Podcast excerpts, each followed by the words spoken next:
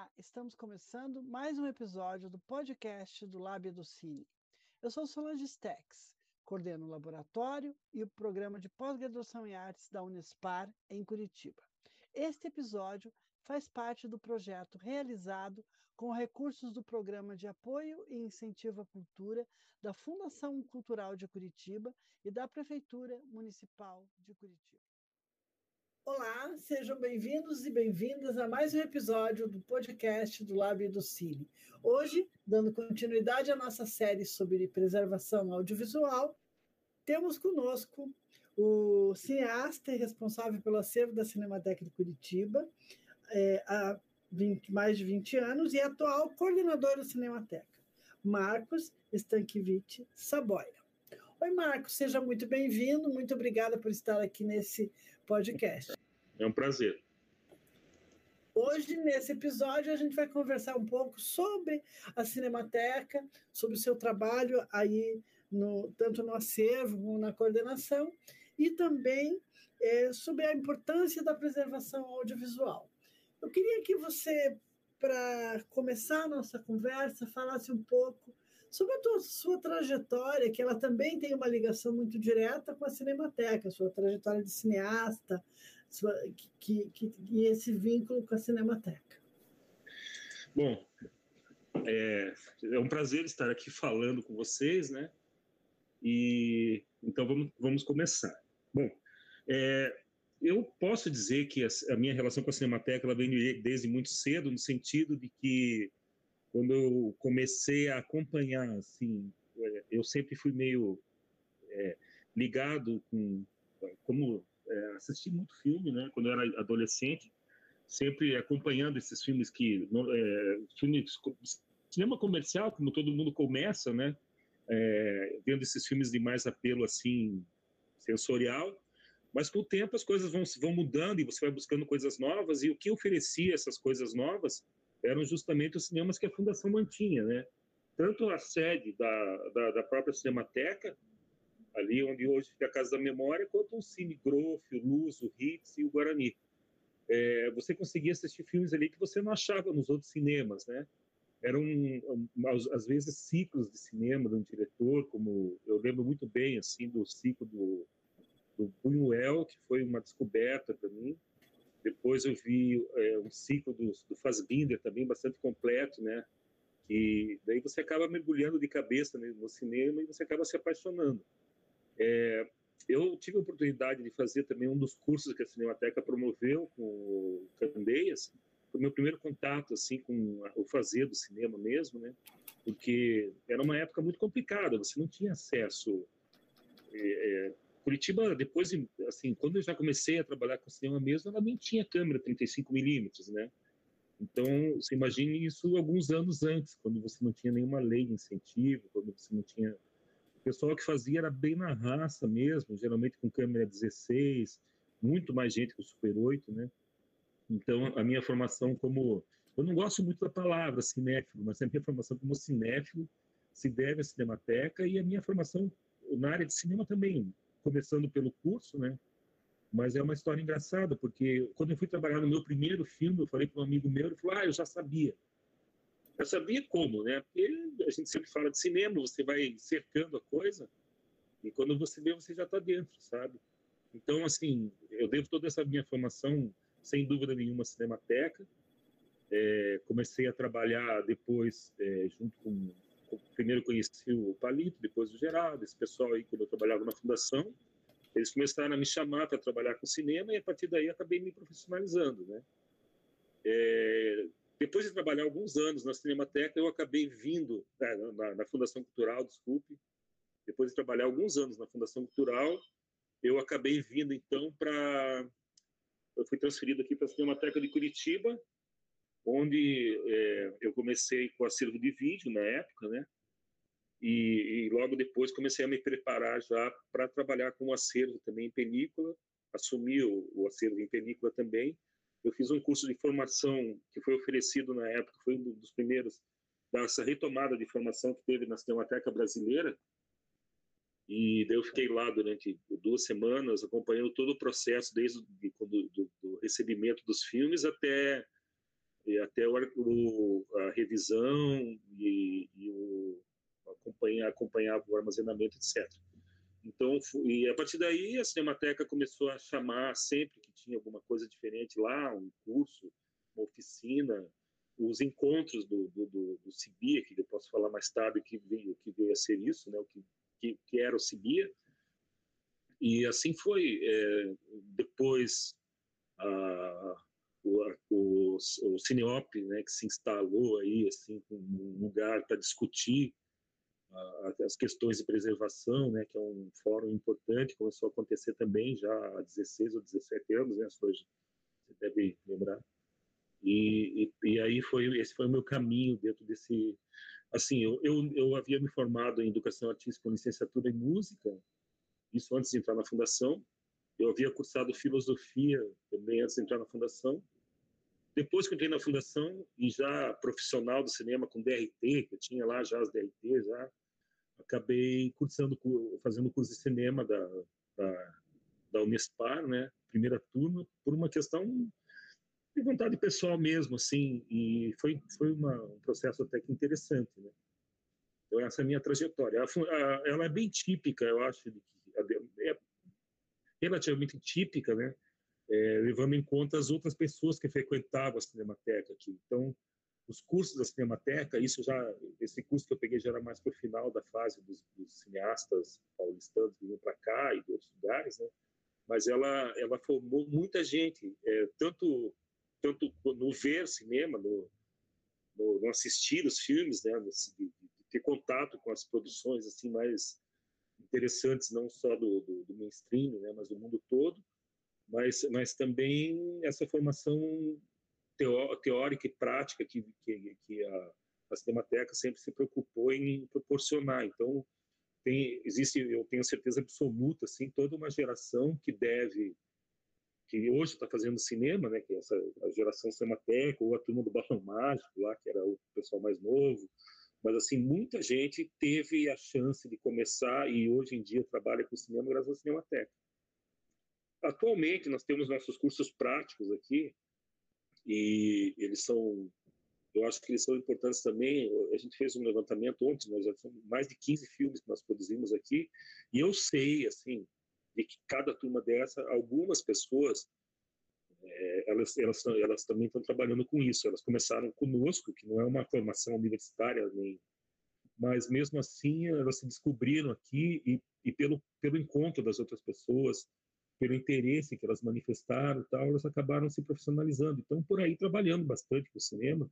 Eu acho muito legal isso, sabe? De cada turma, mesmo que você tenha um ou dois ou três que entrem nessa área, é, dá para se dizer que a Cinemateca continua com essa sua esse seu sua missão original um pouco da, uma das missões originais né da formação eu acho mesmo que hoje em dia você tenha um pouco mais de facilidade você tem a possibilidade da formação junto às universidades, né, que eu descobri que agora tem curso até de cinema na PUC, tem curso de cinema na, na Brasil e não sei o que que eu não sabia, né. E, é claro, o pioneiro que foi o do, do da, da Unespar, né. Então, essa é a minha trajetória com relação à Cinemateca. Agora, a Cinemateca tem essa, ela, ela é criada em cima do, da sua missão primária, né, que é de manter um acervo de preservar um acervo que é a nossa memória, apesar de ser uma cinemateca, e como todas as cinematecas são, ela é generalista, né? Mas a nossa a nossa missão básica é a preservação da memória do cinema local. E, e assim, o que restou do cinema local a gente está preservando, né? E, e, além da preservação, é claro, é, a pesquisa em cima desse material, que agora, em parceria com as universidades, assim, talvez ela possa se desenvolver, inclusive com os editais da lei, né? que a pesquisa também é muito importante, porque não adianta você ter sem conhecer, ou você conhecer também e depois não, não pode ter, né? E em terceira, a, terceira linha seria essa da difusão. Então, está sempre aberto aqui para as pessoas que vêm pesquisar. Nós temos nossa sala de cinema, sempre que possível a gente faz uma sessão o nosso acervo e, e, fazemos questão também de lançar os filmes aí do pessoal de Curitiba, né, os filmes da lei, porque eu acho que isso ajuda as pessoas, a gente a se conhecer melhor, a, a, valorizar o que a gente faz e aumentar a produção, aumentar o profissionalismo, aumentar o mercado, que isso é muito importante. e que talvez eh, eu sei que muitas pessoas hoje podem sobreviver de, de, de audiovisual, né? Isso é um motivo assim de alegria para quem trabalha com isso de, todas as áreas, né? E é uma área gigantesca, então assim existem infinitas possibilidades, né? Não é só dirigir um filme, não é só, sei lá, ter um cinema, mas existem inúmeras outras funções que você pode desenvolver nessa área, inclusive na área da educação, na área da, social, né? Eu acho muito importante. É. Marcos, você tocou em algumas questões fundamentais aí que dessa trajetória não só sua, mas da própria uhum. Cinemateca, que é um espaço que tem, além de uma função muito importante na área do audiovisual, mas também uma, uma função social, uma função de espaço aglutinador de novos é, realizadores e dos realizadores já consolidados. Eu queria que você falasse um pouco sobre essas programações paralelas que a Cinemateca tem na formação. Porque quando a Cinemateca começou, uma das coisas que a caracterizava, além de espaço de exibição, de, de, de acervo, de guarda, né, ela também exercia esse papel que hoje as universidades e os cursos livres exercem de formação, né, de cursos. Talvez se pudesse falar um pouquinho mais sobre isso, mas hoje ela mantém isso também, desenvolvendo cursos, tem esse núcleo de produção digital, tem esse apoio a a, a comunidade cinematográfica que está é, que, que, circula na Cinemateca, Cineclube, etc. E então eu queria que você falasse um pouquinho mais disso, porque é muito importante a gente olhar para a Cinemateca nessa sua dimensão mais ampla, né? Porque às vezes Sim. a pessoa pensa Cinemateca, estava um pouco isso na tua fala, apenas como espaço de preservação, mas ele é muito mais que isso, é de pesquisa, de preservação, de acesso, né? Fala um pouquinho sobre esse outro, esse outro aspecto aí, por favor. Assim, é, as cinematecas todas elas têm uma certa afinidade, né? Então, quando a cinemateca, por exemplo, de São Paulo ou do Rio sofre tem um problema, a gente também tem os problemas.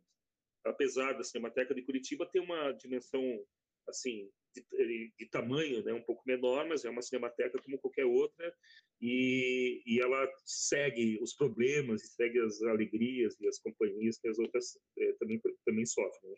Agora, no DNA da Cinemateca de Curitiba sempre teve muito presente essa história da formação, porque além da necessidade de preservar, além da necessidade de ter o um material que era produzido por aqui e tal, uma das grandes necessidades de Curitiba naquela época era justamente essa da formação. É, de, de, da possibilidade das pessoas é, trabalharem com cinema. Então, é, foi uma preocupação desde os primeiros anos da Cinemateca de trazer cineastas de fora, né, que pelo espírito do Valença, assim, e depois de, de, do Chico, e, e, assim, que trabalhou junto com o Valença, né, era um cinema mais de, de, de guerrilha, assim, um cinema mais marginal, de, de produção barata, então, vinha os Ganzela, vinha o Candeias, né, o pessoal que estava mais tá dando curso de câmera aqui. Então, é, é, foi uma formação muito interessante para o cinema em Curitiba. Né? É, isso é uma preocupação grande nossa, de manter essa, essa parte de cursos, mesmo que é, hoje em dia a facilidade de você ter formação muito mais muito maior do que naquela época, né? de você ter uma câmera, de você poder filmar com o teu celular, eu acho que o, o fato de você trocar ideias com outras pessoas e você ter um, uma análise mais estruturada, assim, mais coerente, uma, umas ideias diferentes das que você tem, esse contato permite que você abra a tua cabeça e faça uma produção muito mais pessoal, muito menos ligadas assim a uma, a uma cópia de um, seguir um caminho que é um caminho pastiche assim de então, a gente sempre chacoalha muitos alunos é, para que, que a gente faça um trabalho que seja nosso, que tenha a cara de Curitiba, né? É, alguns cineastas aqui de Curitiba são, às vezes, tem um trabalho assim que parece um pouco mais bruto, tosco, que na verdade são os cineastas que mais têm personalidade. Então, a gente, eu acho que assim, Curitiba vai ter um cinema muito importante, não só é, já tem uma importância econômica, já tem a sua cara, já tem os seus os seus cineastas de, de, estilo, né? Mas eu acho que quando a gente começar a abordar a nossa cara mesmo, a nossa aldeia, assim, a gente vai acabar ganhando uma relevância dentro do cenário de produção que, que corresponde, sei lá, ao do, do Nordeste ou do Rio Grande do Sul, que tem uma, uma particularidade na produção bem importante. Então, eu acho que os cursos são fundamentais, né? Nós tivemos a oportunidade aqui de ter o núcleo de produção digital, que foi um, uma, um projeto federal de criar núcleos de, de, espalhados pelo Brasil. Assim, é um projeto muito barato, em certo sentido, e eles forneceram a várias cidades do Brasil um kit básico para produção de filme, que incluía câmera, incluía parque de luz, é, material de edição, de captação de som, e cada um dos estados ou cidades que foram contemplados ofereceu um projeto de cumprimento disso. Alguns estados tinham uma demanda maior por permitir que as pessoas acessassem esse material e fizessem os filmes, então como uma espécie de locadora de equipamento, né? Outras criaram uma estrutura mais é, educação, educacional mesmo, assim, no sentido acadêmico, mesmo parecendo uma faculdade, uma escola de cinema. E nós, com a nossa proposta, que já vinha desde os primórdios, que era do curso prático de cinema, né? E com isso nós tivemos a chance de, de, de, de oferecer cursos para a comunidade em geral, para as pessoas que das ruas da cidadania, ou para professores da rede pública. Inclusive, a gente deu curso até para corpo de bombeiros, porque eles estão usando imagens hoje, tanto para divulgar o trabalho deles, quanto para captar imagem de drone, é, de incêndio e tal, e eles ficaram interessados e foi uma demanda dos próprios bombeiros que o curso acontecesse. Então foi muito interessante. Eu acho que a gente está conseguindo cumprir um certo papel dentro, porque é um curso assim que não equivale a uma formação acadêmica, porque não é um curso tão longo, mas é um curso longo. Né? Mas você trabalha com a produção de um filme, a gente faz um filme da maneira da maneira é, que eu, eu, pelo menos, julgo correta. Né? A gente usa todo o, o, processo de feitura do roteiro, a decupagem é muito cuidada, nós temos assim o cuidado de fazer uma claquete bem marcada, de fazer boletim de câmera, porque no final é o jeito, eu acho que é um jeito muito é, interessante de você trabalhar, que ajuda você a organizar teu pensamento, ajuda você a pensar melhor no que você vai dizer e como você vai dizer, etc. E esses cursos, é, apesar de, como eu já disse, a demanda é, é, a oferta é grande, né?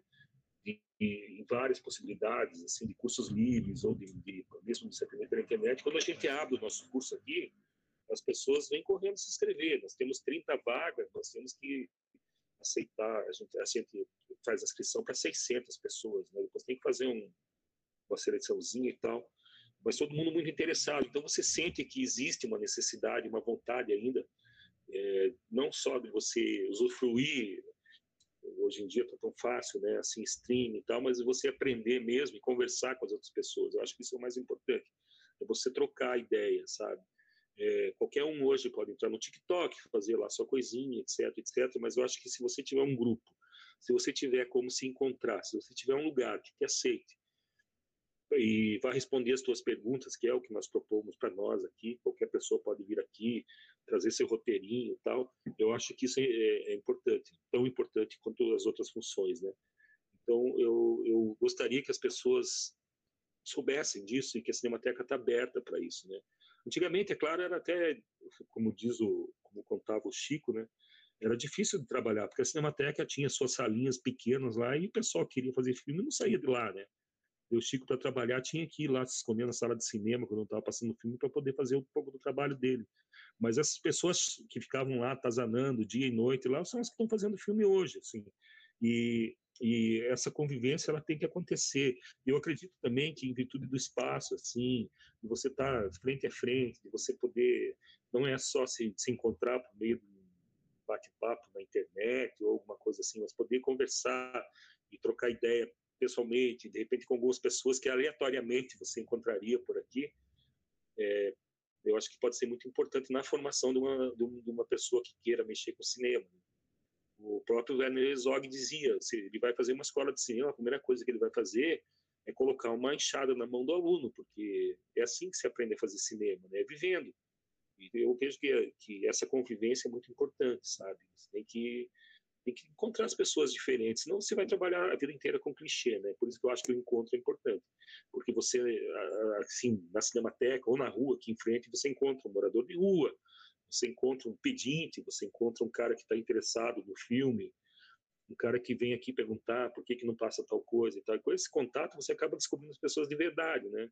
Não está vivendo apenas assim uma ideia pré-formada, que isso vai prejudicar você na produção futura que você vai ter, porque você vai trabalhar com muita pouca informação sua, né? Você tem que ter essa vivência, senão você vira um repetidor, um clichê de terceiros e tal. Então, a convivência eu acho fundamental. Então, eu convido sempre todo mundo a vir aqui na Cinemateca, né? mesmo que não esteja passando nada, sempre vai ter alguma coisa para ver, sempre vai ter um livro que nunca viu para encontrar, sempre vai ter um cartaz maluco aí, sempre vai ter a conversa com os nossos projecionistas que estão há 40, 50 anos projetando filme, que projetam filme em, em película, que ninguém mais nem sabe bem como funciona, daí vem aqui, pode até mexer num projetor aqui para ver como é que ele era por dentro. Então, eu acho que é uma experiência enriquecedora, assim.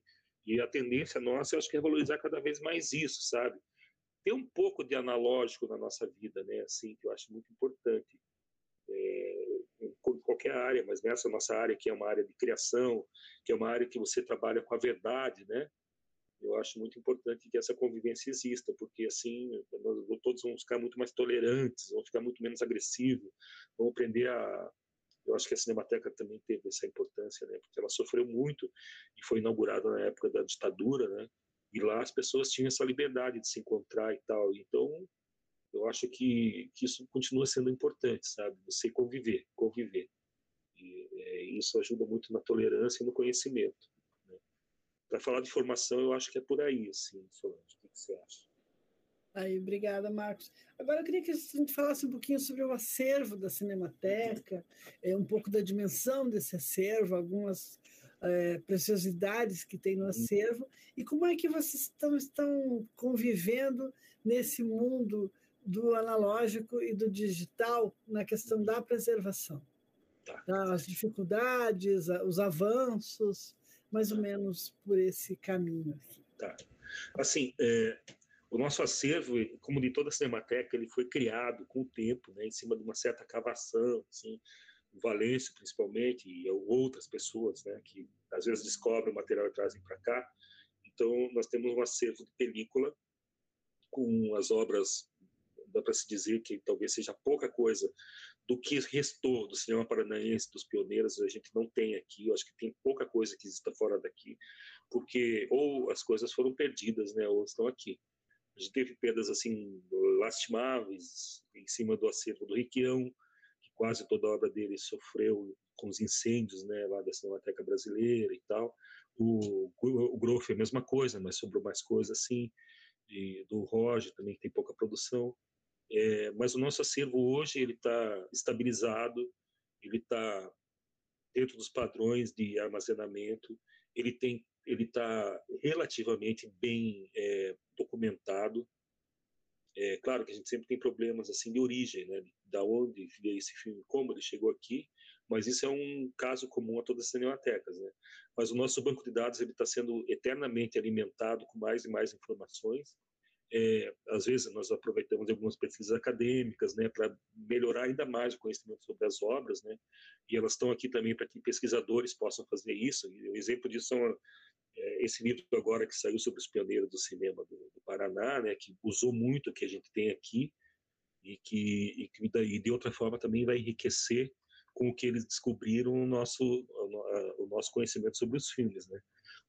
É, basicamente nós temos filmes em, em acetato, poliéster e nitrato, tem um acervo muito importante em nitrato também, é, mais ou menos entre 3.000 e 3.500 entradas, que cada, cada objeto é uma entrada, então o filme pode ter uma cópia, é uma entrada, o negativo outra entrada, mas são mais de 3.300 entradas, e esse material está agora sendo preparado para que tenha um escaneamento em alta qualidade de 4K, e que com isso o acesso seja assim bem mais seguro também aos materiais e que nós vamos ter a partir de agora acesso também aos filmes que a gente eu estava vendo hoje até a gente tem muito negativo aqui que tem materiais importantíssimos só que é muito difícil o acesso sem você ter um scanner que possa fazer uma cópia de qualidade sem afetar o material então o negativo é muito complicado para a gente acessar sem usar esse scanner né?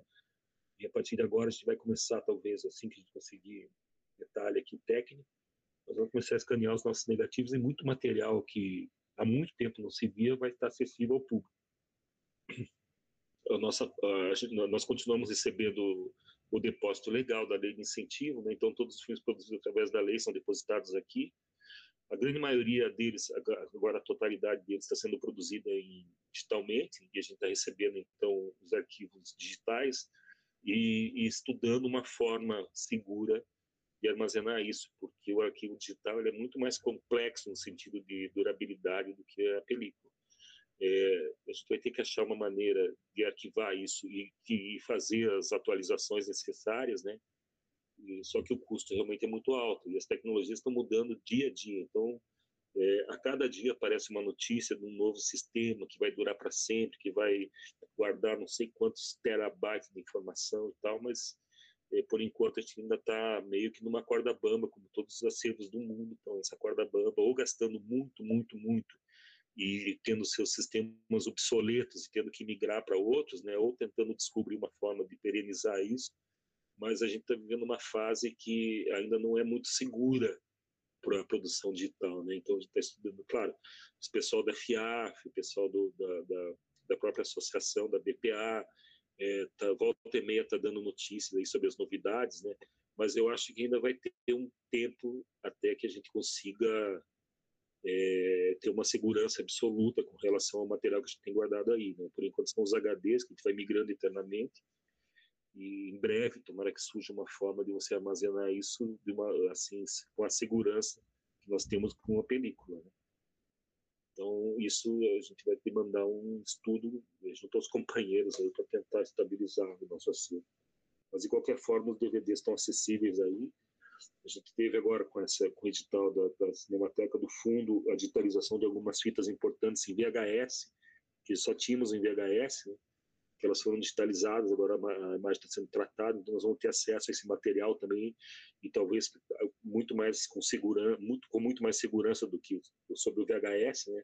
porque foi até complicado, apesar dos inúmeros aparelhos aqui, achar os aparelhos que pudessem trabalhar com as fitas de forma segura, né? porque a gente já está pegando até isso.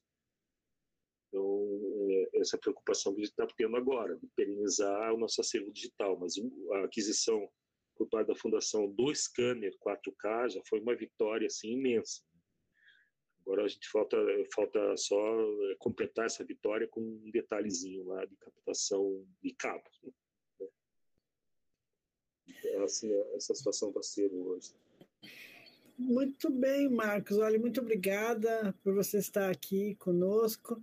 A gente já está se encaminhando para o final do nosso do nosso programa, mas eu queria deixar a palavra aberta. Se tem algum outro tema que eu não te perguntei, que seja importante aí para a gente trazer para essa nossa conversa. E uhum. já de antemão te agradecer, agradecer a Rafaela é, Calil e a Sabrina Trentin, que são a nossa equipe, e deixar aberta a palavra para você e dizer que a gente quer você aqui outras vezes, falando de outros assuntos, que vai ser sempre um prazer. Olha, eu, eu é, bom, agradeço muito o convite, e assim, o que eu gostaria de dizer é que é, a, a, a nossa área da cultura está muito está é, tá sofrendo demais nesse tempo, né? Eu acho que nós temos que manter a união, assim, e, e, usar a generosidade que eu sempre achei no cinema, assim, todos os filmes que eu trabalhei, todos os cineastas que eu trabalhei e que valeram a pena, eu senti muita generosidade, sabe? É uma coisa que você pode dar sem sem perder nada, isso todo mundo sai ganhando, assim, né? Que é o conhecimento. Então, as pessoas que eu admiro no cinema, que eu admiro na vida, assim, sempre foram muito generosas nesse sentido. E eu gostaria que essa, essa generosidade se estendesse ao nosso espaço, que é a Cinemateca de Curitiba. Então, nós estamos abertos mesmo para que as pessoas venham aqui para aproveitar, para conhecer, para jogar conversa fora, para roubar um cafezinho, não tem problema nenhum. Né? Então, é isso que eu queria dizer, que a nossa Cinemateca também é uma Cinemateca é, pública, ela é, nasceu pública e costuma ser uma Cinemateca pública. Então, isso é muito importante, ela pertence a todos nós, e mesmo as pessoas que não não sabem da Cinemateca, ou que não se interessam, ou que né, acompanham assim, muito superficialmente, elas vão ser beneficiadas com isso, porque a gente precisa manter essa cultura nossa, né, do país, e essa pequena colaboração que nós podemos dar, assim, é, é uma forma de resistência, né? Então eu queria agradecer muito a oportunidade de falar com vocês. É, espero que tenha sido interessante, se não foi, eu peço perdão, mas que me coloco à total disposição para falar de qualquer assunto que vocês queiram, desde que eu possa né, responder alguma coisa. Né? Então, podem perguntar de Jornada nas Estrelas, podem perguntar de ET, Podem perguntar algumas coisas aí que a gente está à disposição, tá bom? Foi um prazer muito grande, assim, eu gostaria muito de participar novamente, caso seja possível e interessante para vocês. Muito obrigada, Marcos. Com certeza vamos encontrar novos assuntos para que você volte aqui ao nosso, nosso podcast. Tá bom, então. Tá, muito obrigada. Esse foi mais um episódio do podcast do Lábio do Cine. E esse foi mais um episódio do Lábio do Cine. Aproveite e nos siga nas redes sociais. Acesse o nosso site www.labiodocine.org. Lá você encontra informações a respeito do nosso trabalho. Compartilhe esse podcast. Até o próximo episódio.